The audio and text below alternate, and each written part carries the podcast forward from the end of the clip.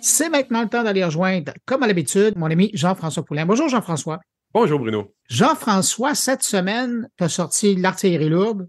Euh, tu nous parles d'un sujet, puis on n'en parle pas souvent, mais je trouve ça intéressant que tu l'abordes cette semaine. Tu vas nous parler de prototypage rapide. Oui, tout à fait. Ben, j'ai parlé, ça m'a beaucoup intrigué parce que j'ai vu euh, Léa Bélanger, que je connaissais depuis un petit bout de temps, qui est chez Intact ou Intact Lab, pour être plus précis.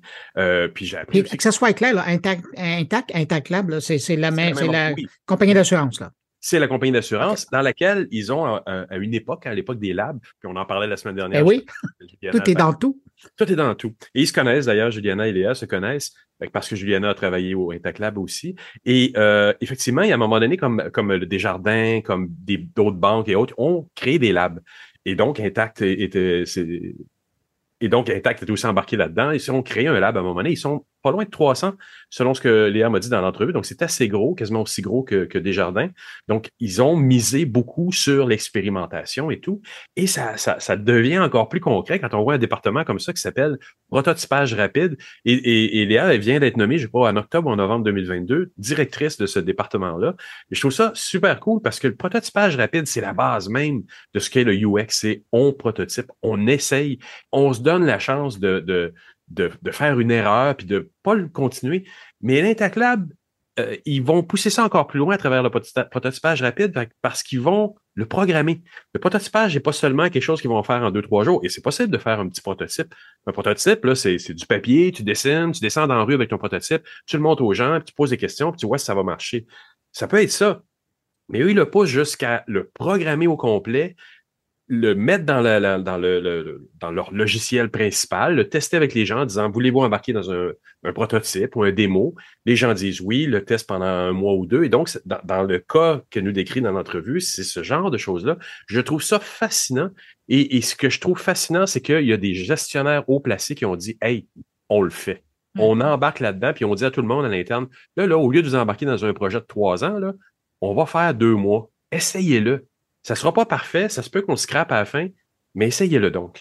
Puis on va vous donner une équipe pour vous aider à le faire. Je trouve ça absolument génial. Je ne veux pas être cliché, mais ça me fait tellement penser à la genèse de ce qu'était le mode agile au départ. Absolument, absolument. Oui, oui. Puis je, pense qu'il y en a qui travaillent encore comme ça en agile. Tu te souviens, on avait fait des entrevues avec mm-hmm. euh, deux ou trois personnes il y a deux ans. Ben, je trouvais ça intéressant. La base d'agile, c'est ça pense qu'il y a ben, une, des, une des deux personnes que j'avais interviewées à l'époque avait dit que ça a été un peu dénaturé. C'est devenu une méthodologie de travail. Un peu?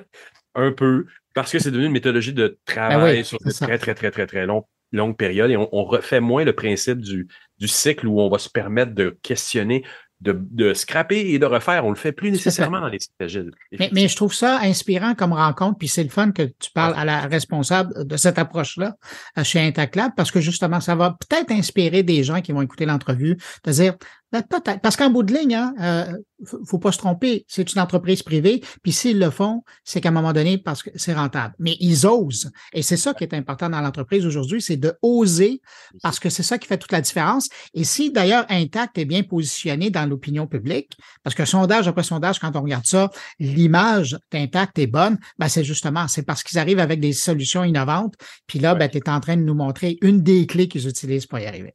Absolument. Puis on est dans une période où tout le monde veut aller vers la transformation numérique de leur organisation et c'est des projets souvent pharaonesques qui peuvent durer deux ou trois ans.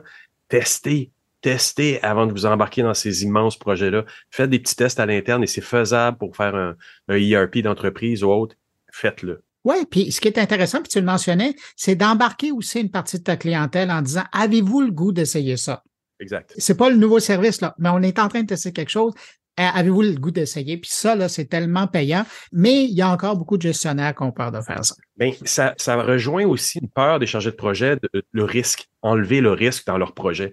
Et faire ce, genre d'étape-là, ça permet de dérisquer. C'est un néologiste que beaucoup de gens ils cliquent dessus en ce moment, mais reste que c'est vrai. Si tu peux dérisquer ton projet, c'est en faisant un prototype rapide comme ça, tu fais deux mois au lieu de deux ans, c'est certain que tu vas être beaucoup plus certain que ton investissement total va être rentabilisé, voire tu n'as peut-être pas à, partir dans cette direction-là et tu vas sauver encore plus d'argent sur deux ans. Bon, Jean-François, on va arrêter de parler, puis on va écouter cette entrevue-là que tu as faite avec euh, Léa Bélanger. Merci beaucoup de partager euh, encore une fois une de ces euh, entrevues qui est inspirante. Ben, nous, on se retrouve la semaine prochaine. Bonne entrevue. Merci. Absolument. Merci Bruno. À la semaine prochaine. Ben, salut Jean-François, je suis vraiment contente d'être là avec toi aujourd'hui pour parler de prototypage rapide. Donc, d'où je viens, moi j'ai un background en design industriel. Euh, mais dès que j'ai terminé mes études, je me suis tout de suite euh, dirigée vers le design UX. Euh, je trouvais que c'était un domaine absolument fascinant puis qui permettait de pratiquer le design euh, avec un regard tout particulièrement empathique. je voyais qu'il y avait de la place pour faire de la recherche avant de, de développer un produit ah. final. Donc, c'est comme ça que j'ai eu la piqûre du, du design UX. Je suis arrivée chez Intact il y a à peu près cinq ans. Et euh, à l'origine, ben, c'était comme designer UX. Euh, donc, j'ai commencé à travailler sur euh, des produits, sur, sur, des produits, par exemple, d'acquisition. j'ai fait un peu mes dents, compris comment l'assurance fonctionnait au travers de ces mandats-là. Puis au, fil des années, j'ai fait, j'ai eu la chance de faire plusieurs équipes. Donc, j'ai aussi travaillé dans l'application mobile. J'ai développé des nouveaux produits. donc, c'était vraiment extraordinaire mon expérience et et ben éventuellement, euh, j'ai décidé de. En fait, au travers de, tout ça, je comprenais de plus en plus toutes les dynamiques d'affaires euh, qui, qui, qui évidemment faisaient toujours partie d'un bon projet de design. Et euh, c'est pour ça que j'ai décidé de retourner aux études à temps partiel et de faire un, un MBA. Donc, c'est là que j'ai vraiment appris comment ça roulait une business, puis ça m'a donné un, un, autre regard. En fait, un regard peut-être plus approfondi sur les projets qui m'étaient confiés. Euh, donc, petit à petit, ben, j'ai eu le goût de prendre un petit peu plus de responsabilité et c'est comme ça qu'en octobre dernier, euh, j'ai euh, obtenu le poste de directrice de l'équipe de prototypage rapide au Intact Lab. Donc, c'est vraiment... Oui, c'est, extrêmement excitant, surtout que ben, je pense qu'on va pouvoir s'en parler dans, les, dans, les prochaines minutes, mais c'est vraiment... On, on, se donne vraiment une, une mission encore plus approfondie dans le futur pour, euh, pour cette équipe-là.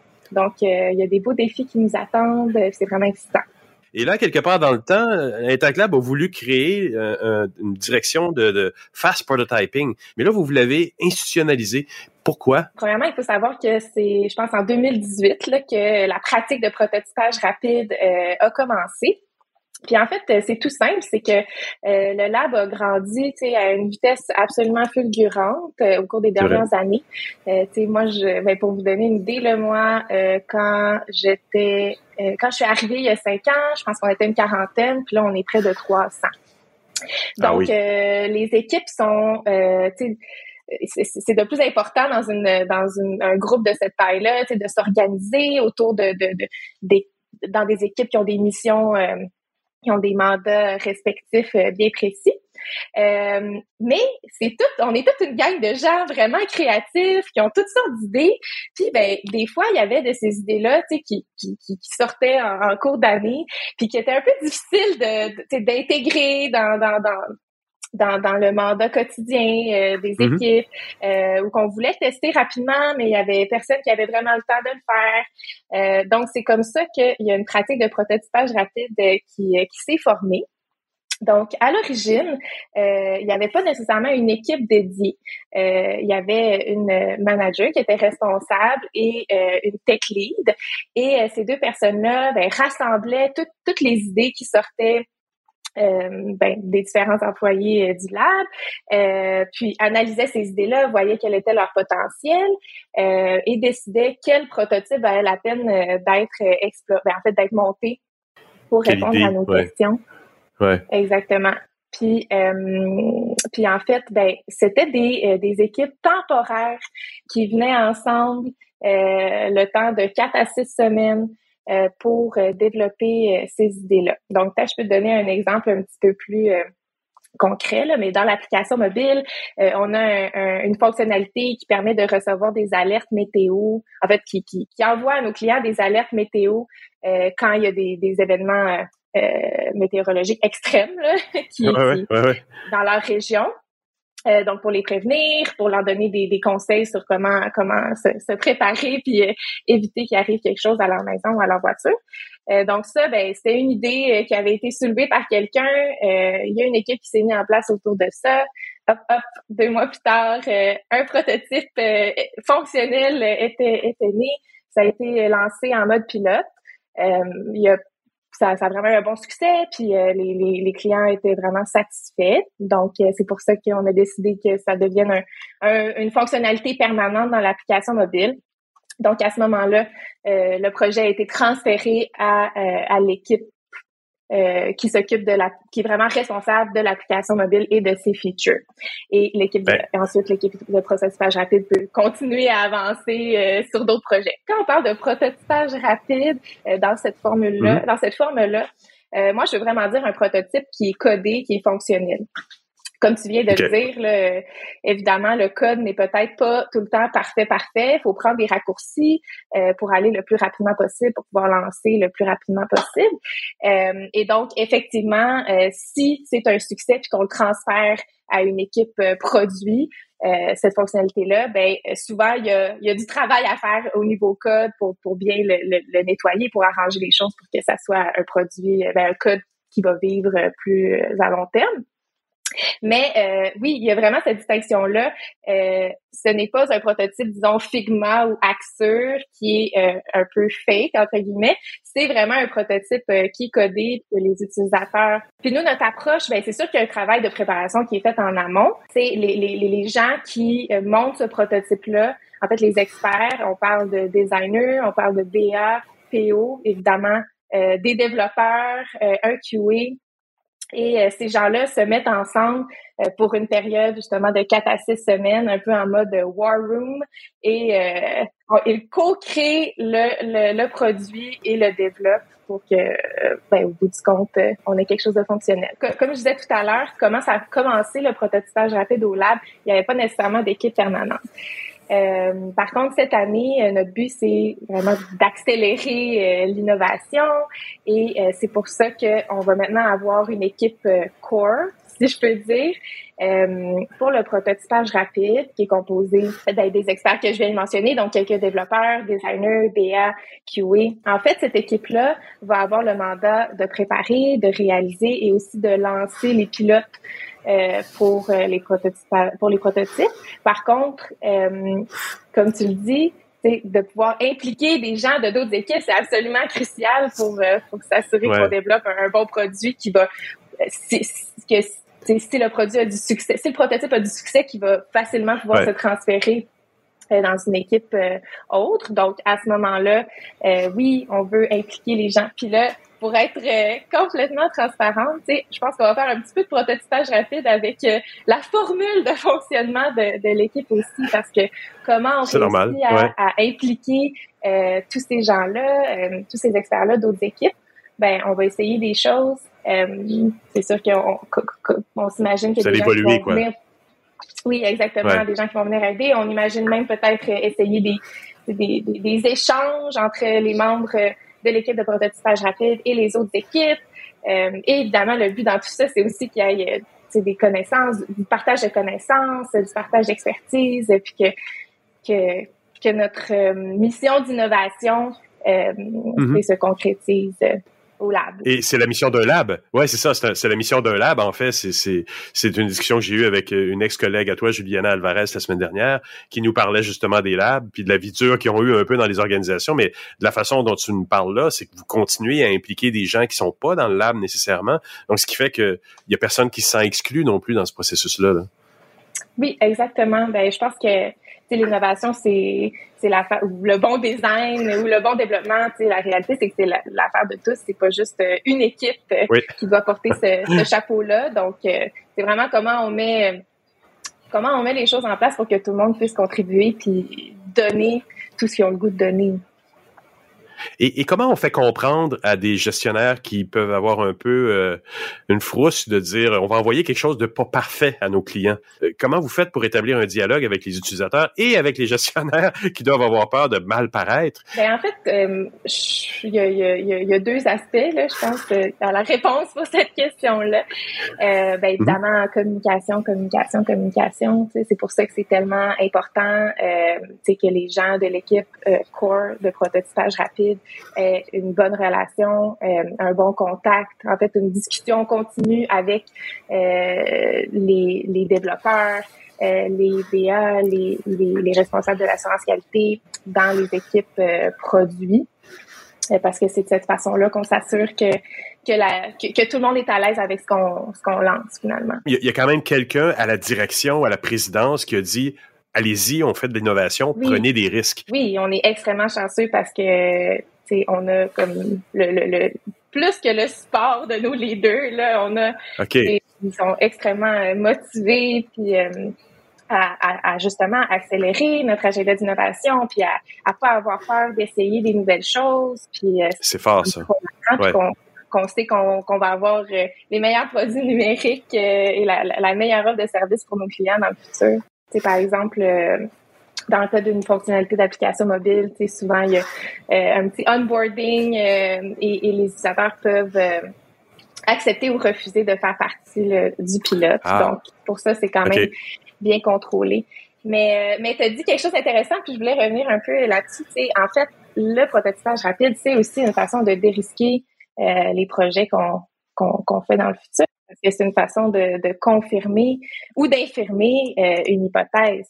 Euh, si euh, si on se dit ah, ça serait le fun d'avoir euh, telle nouvelle fonctionnalité ou de permettre aux clients de faire telle chose dans, notre centre client, puis on le sait, des fois on s'emballe sur des choses. Euh, c'est sûr qu'on peut toujours faire des entrevues, on peut faire des sondages avec les clients pour essayer de, de voir un peu si c'est quelque chose qui les intéresserait.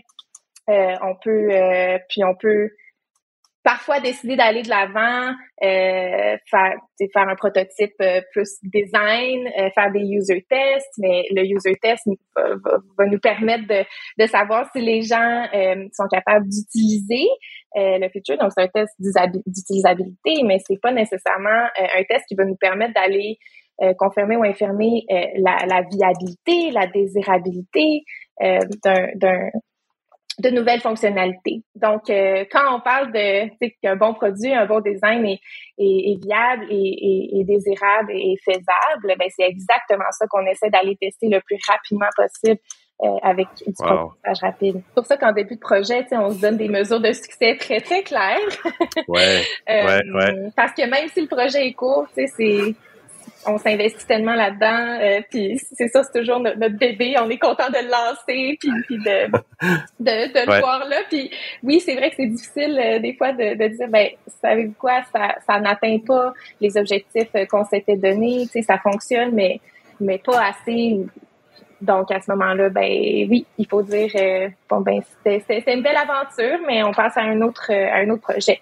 mais en même temps, on, on conserve toujours ce, les connaissances qu'on a acquises, puis on sait jamais, tu sais, des fois, le, marché évolue, ce que, ce que les clients veulent évolue, donc euh, ah peut-être qu'il va y avoir des opportunités euh, de ressortir certains projets euh, dans le futur, mais... et qu'est-ce qui s'en vient là pour le futur proche? Tu me parlais d'embauche, ça grandit, il y a des choses qui se passent chez Intact. Oui, ben comme je disais, on, est en train de monter cette équipe-là euh, core. Donc il y a encore quelques quelques postes ouverts euh, dans l'équipe.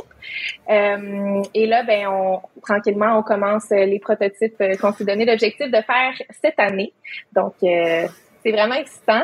J'en dirai pas plus sur quels sont ces prototypes-là, mais on a grand espoir qu'il y en a certains qui vont se retrouver comme, comme, comme fonctionnalité permanente dans l'application mobile ou ailleurs dans notre écosystème numérique la prochaine année. Léa, je te remercie vraiment beaucoup pour cette conversation. Merci à toi.